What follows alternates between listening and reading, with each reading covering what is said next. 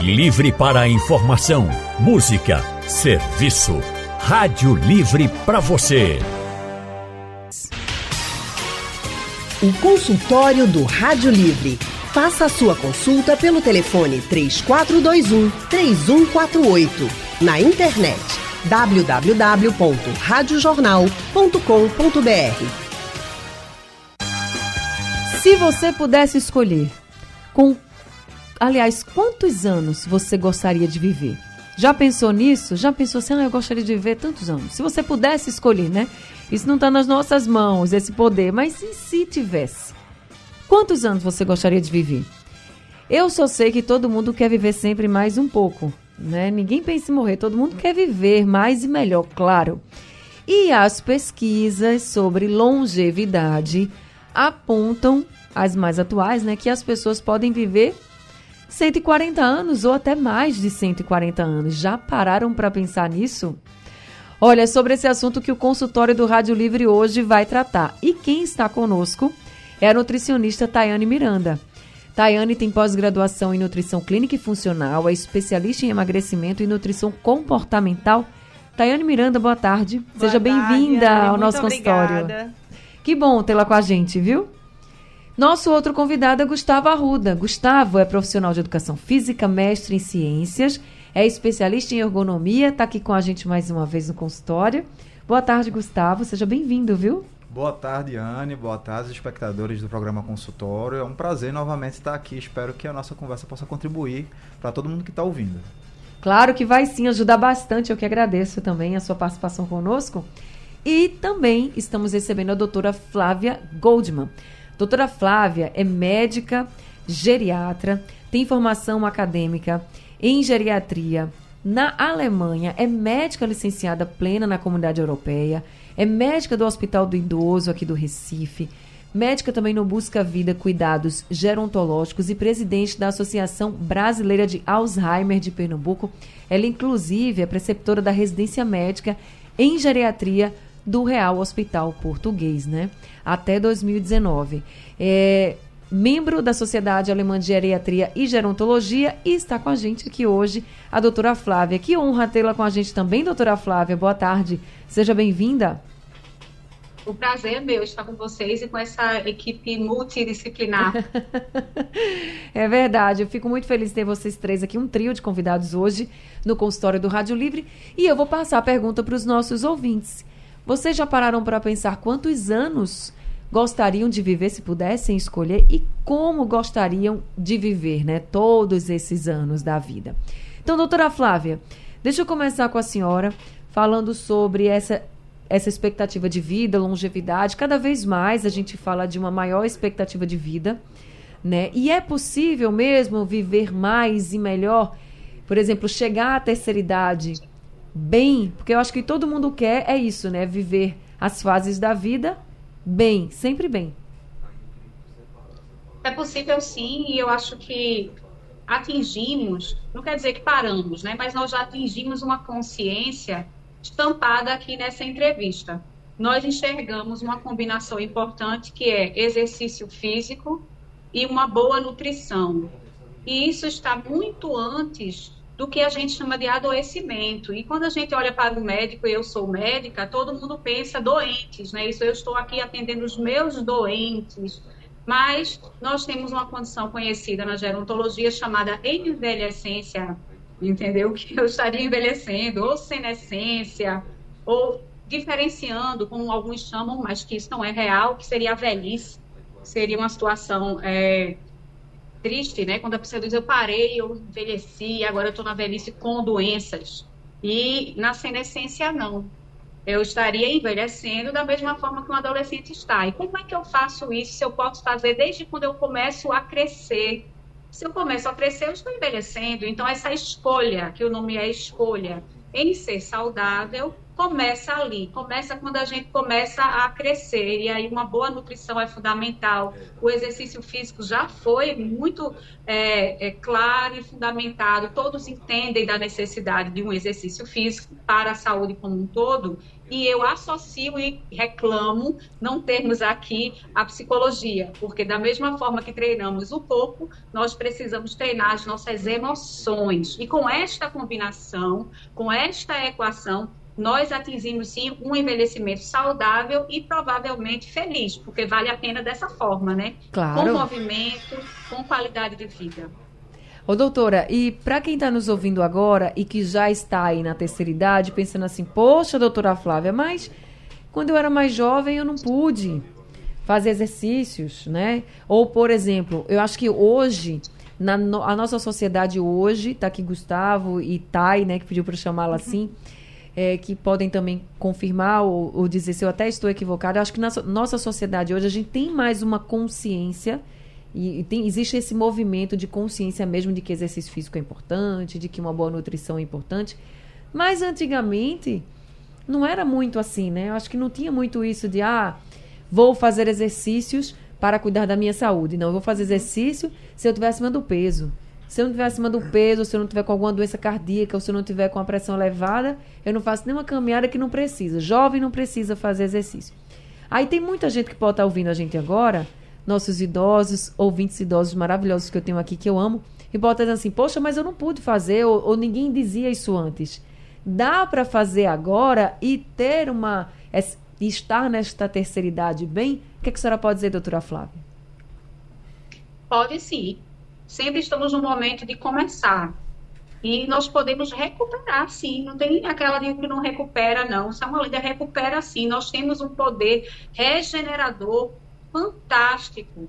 Vocês observam bem as pessoas que se cuidam, que se cuidam, que se protegem também dos raios do sol, com uhum. protetor solar. Como eram as pessoas nos seus aspectos físicos estampados quando não tínhamos essas, esses conhecimentos e essa tecnologia? Uma pessoa com 30 anos parecia uma que poderia estar com 60 hoje, e as de 60 hoje estariam com um aspecto de pessoas de 40. Porque isso não é só um aspecto, não. É, na, no exame físico, a gente chama inspeção, é o que a gente olha, né? Por fora, antes mesmo de pegar no corpo. Então, numa inspeção, eu observo se uma pessoa é saudável. A gente vê a, a tez da pele, a cor da pele, a qualidade de músculo, muito antes do colega educador físico ou fisioterapeuta, ou o próprio médico, nutricionista medir é, a circunferência do braço, abdominal. No primeiro olhar, a gente já identifica, identifica uma pessoa saudável ou não saudável dá tempo de recuperar sim. E essas fotografias estampadas nas mídias sociais não deixam de ser verdade as transformações que nós conseguimos em corpos e em órgãos. Quando a gente a, a, começa a assumir atividade física e cuidados com a dieta. Então, pessoas que têm taxas do fígado, é como a gente chama, né? As transaminases, uhum. gama GT é uma específica aí para quem bebe, tá entendendo? Um costume não muito bom, tá costuma estar elevada, e um fígado gordo, steatose, todo mundo fala de um fígado gordo, aquela barriguinha da cerveja. Ela pode se transformar, sim, e isso é visível a partir do terceiro mês de exercício físico e do terceiro mês em uma ultrassonografia, olhando o fígado novamente, aquele fígado gordo, ficando, se tornando menos gordo, associado, logicamente, a uma dieta adequada, pobre em gorduras, no caso que eu citei sobre a esteatose. Por que eu citei isso? Porque está relacionada a um hábito de vida, bebidas, gorduras. E quando eu assumo, eu escolhi fazer diferente. Eu escolhi, estou com um educador físico, ele vai me transformar. Quer dizer, eu, eu vou me transformar com o profissional da educação física. É isso. Então já vou passar aqui para o profissional da educação física que está conosco hoje, que é o Gustavo Arruda, para ele falar um pouco. Vamos começar pela terceira idade.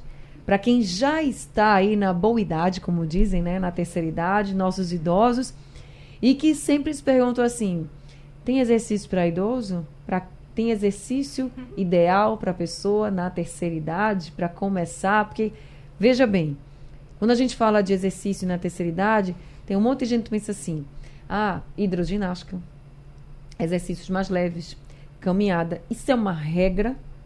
Ou qualquer pessoa pode fazer todo exercício que quiser, basta que tenha orientação?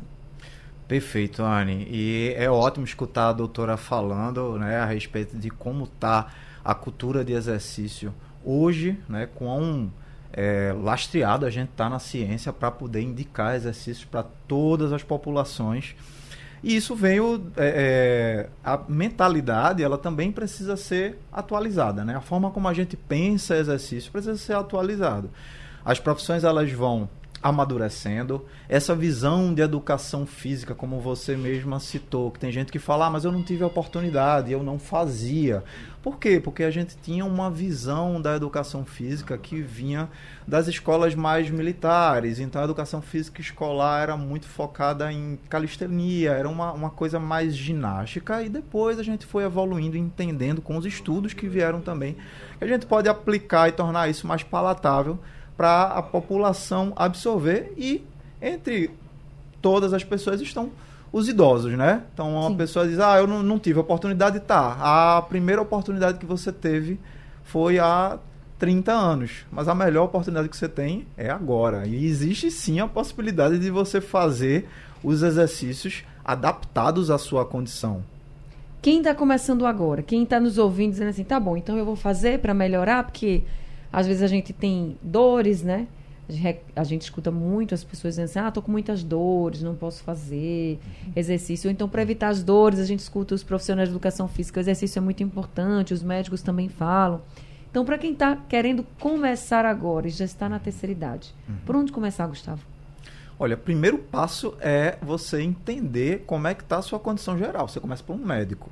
Você vai ao médico, você vai entender, fazer uma bateria de exames, vai entender qual sua condição real, fazer os ajustes necessários e aí a gente vem com o segundo passo. A gente vai fazer os testes específicos para exercício. Mas de uma maneira geral, Anny, o que a gente pode direcionar é para a visão protetiva da coisa, preventiva da coisa. Porque com o processo natural de envelhecimento, alguns fenômenos eles vão acontecendo e eles não são é, evitáveis eles são, eles podem ser desacelerados. Que fenômenos são esses? Por exemplo, a gente tem um fenômeno chamado sarcopenia. O que, é essa sarcopenia? É a condição natural que a gente tem de perder músculo. Via de regra, é isso daí a grosso modo. Então, naturalmente, com o passar do tempo, a gente vai envelhecendo e a condição de gerar músculos ela vai sendo diminuída. A gente vai perdendo mais essa condição. Naturalmente, uma pessoa mais idosa tem um conteúdo de massa muscular menor né, do que um adulto jovem. E o que que isso pode provocar? E puxa uma outra coisa. Você, com o fenômeno de sarcopenia, naturalmente se perde força, isso afeta no equilíbrio e o risco de quedas aumenta muito. Aí você me diz, certo, e só uma queda, qual é o impacto de uma, de uma queda? Aí eu vou falar de um outro fenômeno né, que é a osteopenia, que é a condição de perda de massa óssea. óssea. Então você tem baixo nível de força, o equilíbrio está prejudicado, você cai, a sua condição óssea também não está adequada, o que, que acontece? Fraturas. E exercício físico pode desacelerar esse processo? O exercício físico com certeza desacelera esse processo. Os exercícios de força são importantes, os exercícios voltados para a recuperação do equilíbrio são importantes. E basicamente os aeróbios. Quais são os aeróbios? São aqueles exercícios como a caminhada, como a hidroginástica. Eles têm uma uhum. intensidade mais baixa, mas eles têm uma duração geralmente mais prolongada exercício de força musculação, né? É, musculação, não só é, entendendo que a força ela não vem é, obrigatoriamente da musculação. Muita gente acha, ah, não, então obrigatoriamente eu tenho que ir para academia. Não, eu posso treinar força em casa.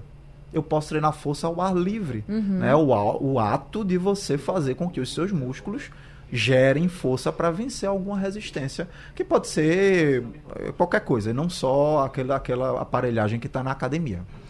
Tayane está com a gente também, a Tayane Miranda, a Thay, que ela prefere ser chamada assim, ela é nutricionista. Para que a gente também tenha justamente esse funcionamento completamente perfeito né, do, dos exercícios, está tudo bem na, na, nos nossos exames. e também fisicamente no corpo, a gente precisa de uma boa alimentação. A doutora falou aí da questão do, das taxas, eu acho que as taxas preocupam todos nós, né? Com certeza. Em qualquer idade, porque hoje em dia tem criança também que está aí com as taxas alteradas, e, a, e como a doutora Flávia colocou, a gente. Bastou nascer, você já começa a envelhecer, né? Porque todo dia você vai envelhecendo um pouquinho mais e todo mundo quer viver mais. E viver mais e melhor. Então, como falar de nutrição, de uma boa alimentação para para o geral, assim, para todas as idades, não só para os idosos que estão nos ouvindo agora, já que a gente até focou mais na questão dos idosos no exercício físico, mas com relação à alimentação. Como falar de uma boa alimentação para que a gente possa viver sempre bem, Tayane? Então, Anne, como a doutora Flávia e Gustavo enfatizaram, né, todo esse, processo, né, em conjunto, toda a medicina trabalhando com a educação física e com a nutrição, a gente consegue melhorar essa percepção ao todo do paciente. E a gente vai trabalhando essa a importância da alimentação, educando esse, esse paciente desde a infância. Eu tenho pacientes que são crianças que, a, que estão aprendendo já a se alimentar de agora. É, o que eu percebo também hoje, na, já em escolas que estão sendo implantadas, né, aulas de nutrição, de alimentação, para ele já ter esse entendimento desde novinho e que não era algo que, que se tornava tão relevante antigamente, né? A gente antes só pensava em comer. Era comida, encheu a barriga, tá tudo certo. E a gente não tinha tanta essa percepção de nutrientes, né? E aí, é, com estudos, com, graças a Deus, acesso à internet, essa informação foi sendo difundida mais facilmente e as pessoas tendo acesso a essa informação foram aprendendo, entendendo que, olha, faz diferença o tipo de comida que eu estou é, acessando, que eu estou é, alimentando meu filho, a forma que está sendo é, passado esse alimento faz total diferença na longevidade, faz diferença na qualidade de vida da gente. É, porque não é só viver mais, tem que viver com qualidade. Aí, Tayane, aí eu vou devolver para você a pergunta que eu fiz até para a doutora Flávia. É, vamos pensar aqui nos adultos que estão nos ouvindo agora, que foram essas crianças que aí participaram dessa cultura de que o que importa é estar tá aí só alimentado de barriga cheia, ninguém estava preocupado uhum. em nutrientes. E também dos idosos, né? As pessoas com mais idade, os adultos e os idosos. E até mesmo adultos jovens também. Para essas pessoas, para a gente, até me incluo, acho que a minha geração também pegou um pouco disso, é, que não se tinha muito isso de estar tá preocupado com nutrientes, especificamente como hoje a gente se preocupa muito, né? Menos gordura. Uhum. A gente é de uma época, não sei sua idade, mas eu sou de uma época em que bolo e guaraná era o que se dava nos aniversários. Hoje em dia a gente já tem uma uma consciência, vamos dizer assim, que refrigerante não é para tá, você pode até tomar o refrigerante, mas não com frequência como era antes, sendo uma coisa obrigatória, tinha que ter. Hoje em dia a gente nem vê, tem criança que nem gosta e nem toma, não tem costume de tomar, já porque os pais já tiveram essa, essa uma outra educação e uma outra consciência.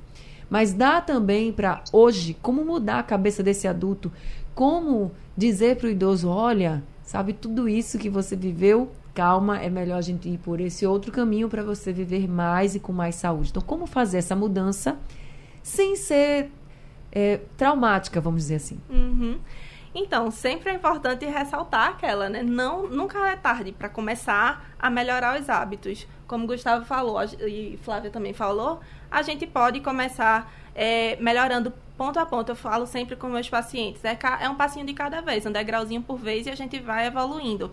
Então, cada hábito que a gente vai implantando, a gente consegue ir somando, né? Então, imagina que hoje é uma pessoa que tem uma rotina completamente é, distorcida, seja esse um, um, jovem adulto que esteja ali numa rotina exaustiva de trabalho, que não consegue tanto é, ajustar o horário de alimentação, a rotina, é, não consegue fazer um exercício físico, e aí quando ele consegue começar a alinhar isso, é, como eu posso começar? É, ajustando é, primeiro, as três, as três principais refeições, que muita gente tem o costume de pular, seja o café da manhã, acaba que no, no almoço faz somente um lanche, não prioriza tanto os nutrientes ali da alimentação, né? E quando eu falo nutrientes, não é nada demais, não. A gente só está falando uma linguagem mais técnica, mas no, no, no formato geral, carboidrato, proteína e gordura bem distribuído num prato como é que eu vou favorecer isso? Ter sempre no prato legumes, verduras, uma opção de carne, é, de alguma carne, frango, de boa qualidade, sem ser muito gorduroso. Então são coisas básicas que a gente consegue implementar no dia a dia e que já consegue ir melhorando esses hábitos aos poucos, sabe? É a comida básica do dia a dia, Exatamente. né? E a comida simples. Eu acho também é importante dizer isso, né? Muitas vezes as pessoas pensam que para ter muitos nutrientes e cuidar assim da alimentação precisa ser uma coisa super rebuscada, cara. E às vezes nem é, né? É a Pois comida é. simples da gente, né? Aquele famoso básico funciona, né? Hoje a gente consegue fazer uma, uma dieta é, equilibrada com o mais básico possível. Ovo, todo mundo. Ovo é o alimento mais completo que existe, minha gente. É ali tá dentro, tá, no ovo ia ser produzido um sei. Então todo nutriente tem ali dentro do ovo, sabe? Então é, é um alimento que tem acesso fácil que você consegue encaixar no café da manhã, seja um ovo mexido, um omelete que você produza, é, um, um- no lanche também encaixar ali, dá para encaixar fácil. Um, um franguinho desfiado que você consegue preparar e fazer encaixar ele no, no- almoço, no jantar. Assim, são coisas básicas que você fazendo, somando aos pouquinhos, você consegue é, trazer essa eficiência que vai melhorar muito sua rotina. É isso, a gente ainda vai falar muito sobre longevidade aqui no consultório. O consultório do Rádio Livre falando sobre longevidade. E aí eu perguntei aqui para os ouvintes quantos anos eles gostariam de viver se pudessem escolher. O Avanael está dizendo aqui, ó, se eu chegar aos 100 anos sem dar trabalho a ninguém, já tá valendo. Tá certo, Avanael. Obrigada pela sua participação aqui com a gente. Eu acho que todo mundo quer isso. Todo mundo quer chegar, quer envelhecer, mas quer envelhecer bem, tendo autonomia. E é por isso que a gente está conversando aqui com Tayane Miranda, que é nutricionista, Gustavo Arruda, que é profissional de educação física, e a doutora Flávia Goldman, que é médica geriatra. Já temos ouvintes também ao telefone. Antônio Pedro é o primeiro deles. Está aqui com a gente ao telefone, Antônio da Macaxeira. Oi, Antônio. Boa tarde, seja bem-vindo. Boa tarde, Ana Barreto. Boa tarde, os médicos que estão aí. É um prazer, mais uma vez, falar com você, Ana Barreto. Prazer todo meu, seu Antônio. E dizer que, eu- e dizer que você é a melhor locutora do Pernambuco. do meu Brasil. Deus, muito obrigada. É muita gentileza sua. Oi, Ana. Hoje está de parabéns minha filha, 23 anos, Como é o nome dela? Vitória Natasha. Vitória? Natasha. Vitória Natasha, um beijo pra você, que você viva sempre bem, viu? Com muita saúde, muita paz pra você, que você viva muitos anos. Obrigado, Ian, obrigado. Oi, Ana. A Tara do Carvalho, você perguntou aí quantos anos eu queria viver, né? Isso. Eu, eu queria viver 200 anos. 200, o senhor tem quantos? Eu tenho 57. Oxe, tem muita, muita estrada pela frente, tá arrasando. Ó, e eu falar nisso, eu tive uma missa no morro e tinha uma senhora lá, que ela estava completando, Yane, 120 anos. Que eu estava de parabéns para ela tudo, lá no morro. Que coisa boa. Ô, que morro? Morro da Conceição? Sim, no Morro da Conceição. Eita, que Sim, sim. massa. 120 anos, que, que coisa linda, né? Lindo demais, eu Todo quero ser assim eu também. Pois é, Yane, eu quero perguntar ao médico que é o seguinte. Eu quero que eu devo evitar de comer, além de gordura, né? Para viver mais um pouquinho, né? Eu não entendi, o senhor quer o quê? Desculpa. Não, para viver mais um pouco, Sim. só que devo evitar de comer, além de gordura, que eu sei que a gordura ofende muito. Tá certo, vou passar aqui pra Eu vou mandar Tayane, viu? Obrigada, seu Antônio. Obrigada. Boa tarde, Tayane. Tem que diminuir a gordura, né? Com certeza, seu Antônio. O- além da gordura, né, a gente tem que ter cuidado, porque muitas vezes a gente fica pensando só naquelas frituras, né, que ah, aquela, aquela coxinha, pastel frito, aí a gente fica limitando, mas tem muitas outras coisas que também vão causar essa gordura no fígado. Por exemplo, Por exemplo, os carboidratos refinados, que são pãozinho, aquele macarrão, que muita gente tem esse costume de comer diariamente, o açúcar, né?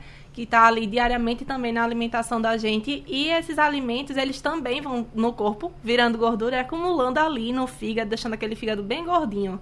E aí, cheio de problema de saúde, né? De, ô doutora Flávia, além dessa questão da gordura no fígado, o que que uma, uma alimentação mais gordurosa pode trazer também de prejuízos para a nossa saúde, doutora Flávia?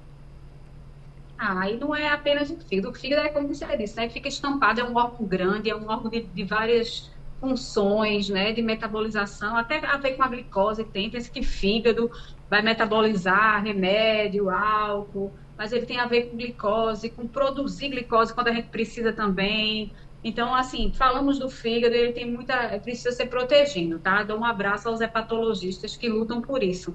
Mas em relação à gordura per se, nós temos outras coisas também. Nós temos os nossos vasos sanguíneos, o sistema vascular como um todo. Então, se eu tiver uma arterite, uma inflamação por dentro né, da, da, da, da, das artérias, que são os nossos canos, nós somos um sistema fechado, uma tubulação, né, como um cano de casa. Eles uhum. não calcificam quando envelhecem, a gente também tem uma tendência a calcificar os nossos vasos, as artérias. E quando a gente faz ultrassom, a gente vê calcificação da aorta, calcificação da artéria carótida, ateromatose, quando as placas de gordura vão é, grudando e as artérias que estariam um pouco inflamadas endurecem. E as pessoas chamam de arterioesclerose. Quem achava que era quando a pessoa estava esquecida, né? Mas a artéria ficando dura, perdendo a sua pulsatilidade, flexibilidade maravilhosa que as artérias têm. Elas ficam calcificadas e endurecidas. E aí, como é que eu faço para fazer aquele movimento normal, né, da, da artéria, para mandar o sangue para o corpo, todos os tecidos? Elas ficam diferentes, elas ficam doentes, e aí nós temos hipertensão arterial sistêmica, porque elas têm a ver com a artéria que não está mais com essa capacidade de relaxamento por conta desse, desse, dessa transformação de cálcio e também as gorduras a partir de então, quando essas artérias estão diferentes, um pouco inflamadas, elas começam a grudar.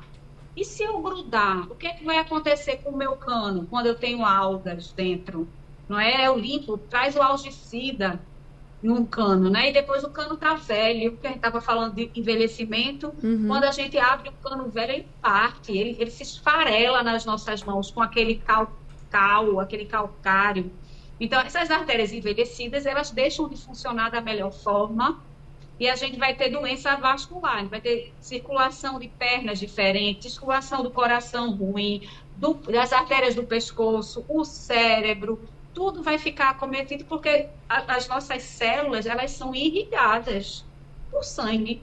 Então, se eu tiver a nossa tubulação acometida com gordura e o lumen final, que é o cano, né? Passa o líquido, que é o sangue, e às vezes ele passa só um pouco, porque está estreito, um estreitamento devido a placas misturadas com gordura e etc. Né? A gente fala muito disso, né? Então, não é a gordura sozinha, é eu ter uma artéria já previamente sensível e inflamada e as gorduras agrudar. Então, as gorduras devem ser metabolizadas pelas nossas enzimas, né, que a gente tem quando somos competentes, um corpo competente e uma boa nutrição do lado, é, em contrabalanceado com as nossas boas enzimas digestivas, a gente dá conta. O importante é não fazer exagero. Então, a doença se instala, ou doença é a escassez ou o exagero de determinada situação ou, ou, ou substância.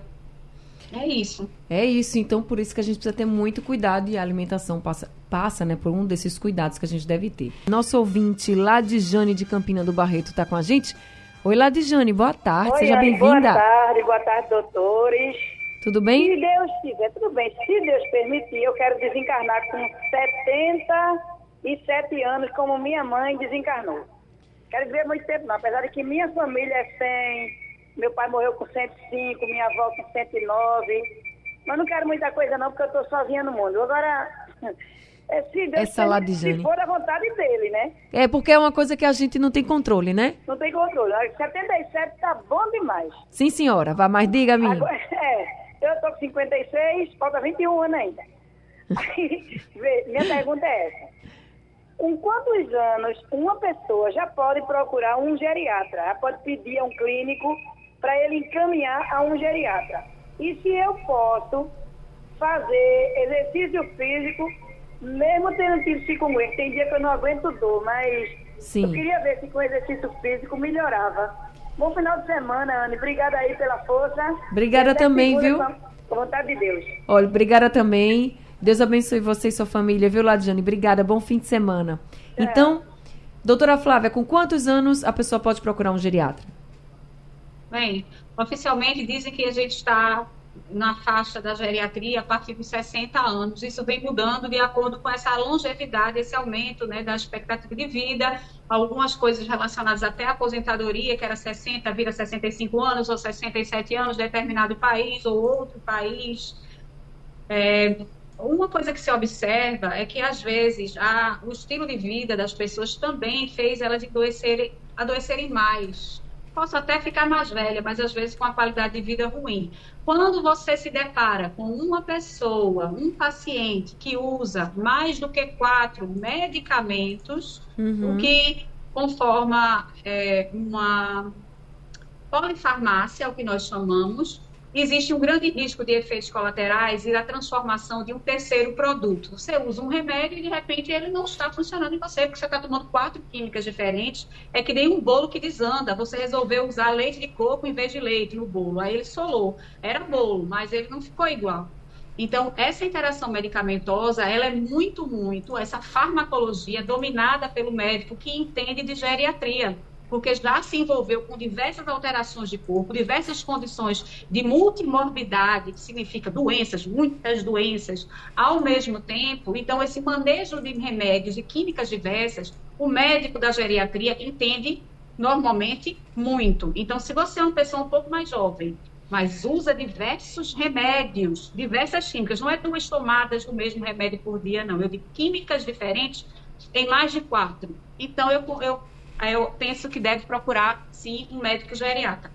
Tá certo, gente. Uma das dicas para você ver bem e melhor e mais também, né? Sempre é você cuidar da sua saúde procurando, por exemplo, um médico, não só quando você está doente, mas para cuidar, para ver como é que você tá, para ver como você pode se cuidar.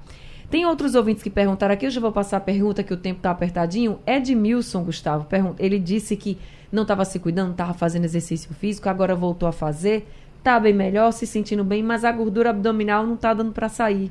Tá demorando. Aí ele perguntou o que é que ele pode fazer. Eu sei que essa pergunta é para você e para Tayane, mas começando com você, de exercício para gordura abdominal, que em caso de homens também é um grande perigo para a saúde. O que é que ele pode fazer? Edmilson, o primeiro ponto é você entender que o ganho de tecido adiposo, que a gente chama né, de gordura corporal, e o ganho de massa muscular está relacionado não apenas ao tipo de exercício que a gente faz, mas também ao estilo de vida que você leva. Existe um balanço né, é, hormonal que, por exemplo, uma vida mais estressante, ou uma, a ansiedade, o sono mal dormido, alimentação desregrada vai concorrer para que você acumule né, mais gordura abdominal. E quando se trata de exercício, é muito é, complicado eu dizer uma maneira de manejar qual é a priorização que o seu corpo vai ter para utilizar essa gordura. Ele sempre utiliza a gordura de uma maneira geral, a não ser em situa situações muito extremas, né, como frio extremo, não é o nosso caso aqui, né? Mas o ideal é ele primeiro, cuidar da alimentação, né? entender como é que está o ritmo dele de, de, de, de, vida, cuidar da alimentação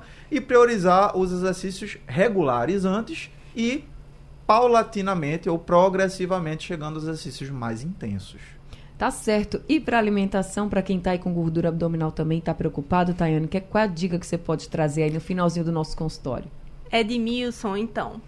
Para sua alimentação melhorar, vou te dar cinco pontinhos que eu vou te ajudar aqui resumindo tudo. Primeiro de todos, nunca deixe de lado o consumo de água, certo? Muita gente acaba na rotina corrida não consumindo a quantidade de água e é o primeiro ponto assim que todo mundo tem que levar em consideração. Mínimo de 2 litros de água, chegando até 3. Então, vai ficar aquela vontade, aquela ida no banheiro constante no início, mas se adequa rapidinho. Consumo de fruta diariamente, de du umas duas, três porções de fruta ao dia, porções de legumes ao menos duas vezes ao dia, no almoço e no jantar, já vai facilitar uma boa qualidade de sono, dormindo de 6 a 8 horas por dia. Por quê? No sono que a gente vai conseguir restabilizar ali, controlar nossos hormônios, vai controlar ali a grelina, que vai ser esse hormônio que vai dar ligada à saciedade. Então, é, quando a pessoa começa a descontrolar o sono, essa pessoa consegue, começa a ter mais fome. E aí, quando ela tem mais fome, ela vai buscar alimentos mais palatáveis que estão aonde? Aqueles carboidratos, aquelas comidas mais gordurosas. gordurosas. Então, assim, o controle do sono é fundamental nesse processo de emagrecimento e o exercício físico. Então, prioriza sempre a alimentação mais natural possível. No mais natural você vai encontrar tudo. Isso vale para todo mundo que está nos ouvindo hoje, seja de qualquer idade, para você viver bem a sua vida e viver mais também. Lembrando que os estudos dizem que a gente pode chegar até mais de 140 anos, já pensou? Mas com muita saúde. Então segue as dicas aqui da nutricionista Tayane também do Gustavo. Procura um exercício que você goste, faça com constância, isso é muito importante, com regularidade. E procura sempre também um médico, a gente conversou aqui com a doutora Flávia Goldman, que é médica geriatra, para você ir se cuidando. Não é quando você está doente que você procura um médico, você procura para ir se cuidando, vendo as taxas direitinho, para saber se tem alguma coisa que dá para ajustar e não deixar essa doença chegar com força, tá bom? Vida longa para todo mundo e muito feliz também. Doutora Flávia, muito obrigada por esse consultório. Tayane, muito obrigada por esse consultório obrigada, também. Gustavo, muito obrigada. A gente recebendo o Gustavo, profissional da educação física. Tayane, que é nutricionista, doutora Flávia, médica geriatra. Esse trio aqui nos dando muitas dicas para a gente viver bem, viver mais e viver melhor. Obrigada a todos os ouvintes. Consultório do Rádio Livre chegando ao fim o Rádio Livre também. A produção foi de Gabriela Bento, trabalhos técnicos de José Roberto Camutanga e Edilson Lima, no apoio Valmelo, a coordenação de jornalismo é de Vitor Tavares e a direção é de Mônica Carvalho. Sugestão ou comentário sobre o programa que você acaba de ouvir, envie para o nosso WhatsApp 99147 8520.